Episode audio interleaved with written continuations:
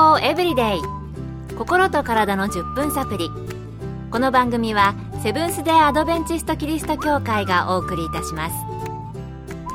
皆様お元気でしょうか？森田美恵です。今日もあなたやあなたの大切な人の心と体の健康に役立つ情報を短い10分間にぎゅっと詰め込んでお届けします。なおこの番組は健康情報番組で医師のアドバイスや治療に変わるものではなくすでに投薬を受けている方病院に通われている方はかかりつけの医師の指導のもとこの番組の情報も参考になさってください冷たいものを口に入れた時キーンとかズキーンと響いた経験ありませんか？食べたり飲んだりするたびにこんな思いをしていては辛いですよね。もしかして虫歯かな？それともテレビなどで宣伝しているこれが知覚過敏かしらって悩むところですよね。そこで今日のトピックは知覚過敏です。この知覚過敏、一体どのようなものなのか、またその原因は何なのでしょうか？アメリカのカリフォルニア州モントレーで歯科医として働かれているスティーブ・チャン先生にお話をお聞きしました。知覚過敏とは歯ブラシの毛先が触れたり冷たい飲食物甘いものそして風に当たった時などに歯に感じる一過性の痛みで特に虫歯や歯の神経の炎症などがない場合に見られる症状を言います。原因は外傷や虫歯によるエナメル質の喪失で可能性は数多くあります。大まかに言うと歯は外側から順にエナメル質象牙細管を持った象牙質歯髄神経という構造になっています。エナメル質が傷ついたり剥がれたり薄くなったりすることで内部の象牙質が露出することがあります。すると冷たいものや歯ブラシなどの外的刺激を受けることで象牙細管を通して歯髄神経さらに脳に伝わりキーンとしみるのです。歯は保護するエナメル質で覆われていて体内で最も硬い物質です。しかしこのエナメル質にはごく小さな穴が開いています。これらの穴は小さな管につながっていて日中健康な歯はここを通って歯の体積の2倍くらいの液体を出しています。これは内部に入ろうとする細菌から歯を保護する役割をしています。エナメル質に異常がある場合これらの細管の圧が変わり過敏性を引き起こすということです。この擦り傷は長期間歯を特に強く磨くことやまた歯を何かで削ってしまうことが原因かもしれません。この侵食と摩耗は最終的に象牙質をエナメル質の下に露出させます。象牙質が露出するとそれらの細管があらわにされます。神経の感度が増し痛みを感じるということです。また眠っている間にギリギリとしてしまう歯ぎしり。この時歯には非常に強い力がかかっておりエナメル質同士が擦れ合うことで互いに削られていきます。またそれだけでなく歯全体に力が加わることで歯を支えている組織に負担をかけ歯周病などを引き起こすこともあり最終的には知覚過敏につながります。そして歯並びが悪かったり噛み合わせが悪かったりする場合は一部の歯だけに力がかかりすぎエナメル質を削ってしまいます。これは歯医者で調べてもらわないとわからないものなのでかかりつけの歯科医と相談してください。ということでエナメル質に小さな穴が開いていて液体が出ているってご存知でしたか？歯ぎしりなども知覚過敏の原因になるんですね。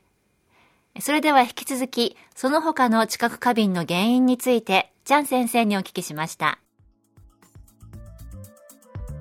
エナメル質は酸に弱いという性質を持っています。そのため酸性の食べ物や飲み物を過度に取り続けると次第にエナメル質は溶けて薄くなっていきます。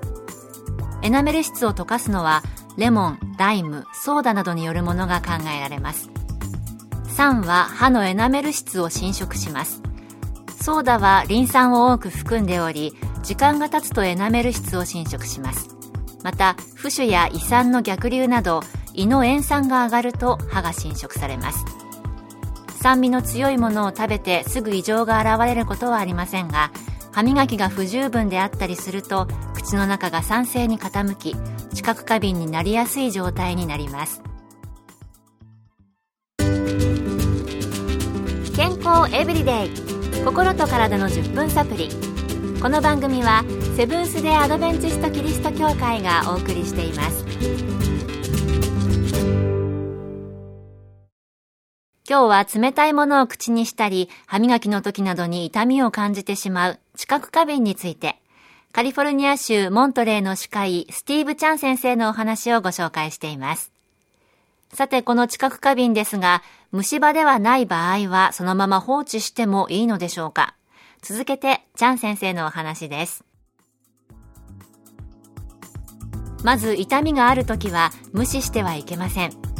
エナメル質が失われ、象牙質が露出すると、その歯は虫歯の影響を受けやすくなります。なので、歯科に行って治療する必要があります。なるほど。痛い時はやっぱり歯医者さんですよね。個人的には何とかして歯医者さんに行かないでいい方法があるといいなと思うんですが。それでは知覚過敏は良くなるのでしょうか？知覚過敏の症状は状態が軽度の場合は時間とともに収まることもしばしばあります。これは露出した象牙質部分が次第に塞がってくるからなのです。唾液や歯磨き粉には酸などの影響で溶けたり穴が開いてしまった部分を封鎖する働きを持つ成分が含まれています。この働きを再石灰化と呼び痛みを感じやすくなっている象牙質部分を守ります。歯の再石灰化を促すためにはよく噛んで食べたりガムを噛んだりして唾液を増やすようにしてみると良いでしょう。また自然に再石灰化を待つのではなく歯科で象牙質が露出している隙間部分を埋めて知覚過敏を収める方法もあります。歯に近い成分の結晶など様々な物質を使うもので歯磨きや唾液などによる効果よりも高く即効性があるためすぐに症状をなくしたい場合にも有効です。なるほど。知覚過敏。自然に症状が緩和することもあるんですね。なる前にやはり予防が第一ということでしょうか。えー、ソーダ類にも気をつけた方が良さそうですね。今日の健康エブリデイいかがでしたか？番組に対するあなたからのご感想や取り上げてほしいトピックをお待ちしています。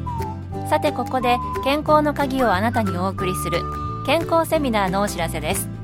東京衛生病院のドクターによる病気やその予防のお話、また健康レシピ、健康ストレッチ、健康ライフスタイルなどのワンポイントをお届けする特別なセミナーです。日時は3月30日から4月1日の金土日曜日。毎晩7時から。場所は杉並区の荻窪駅近く。東京衛生病院に隣接する天沼協会。入場は無料です。お近くの方はぜひお越しください。健康エブリデイ。心と体の10分サプリ。この番組はセブンス・デ・アドベンチスト・キリスト教会がお送りいたしました明日もあなたとお会いできることを楽しみにしていますそれでは皆さん Have a nice day!